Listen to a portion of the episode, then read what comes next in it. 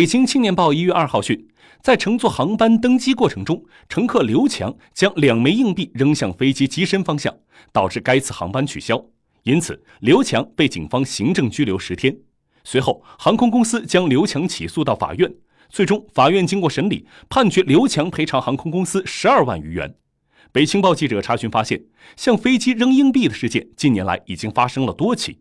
对此，业内人士表示，扔硬币的行为存在严重的安全隐患，可能导致整台发动机损伤并失去动力，将会导致很多不可想象的安全问题。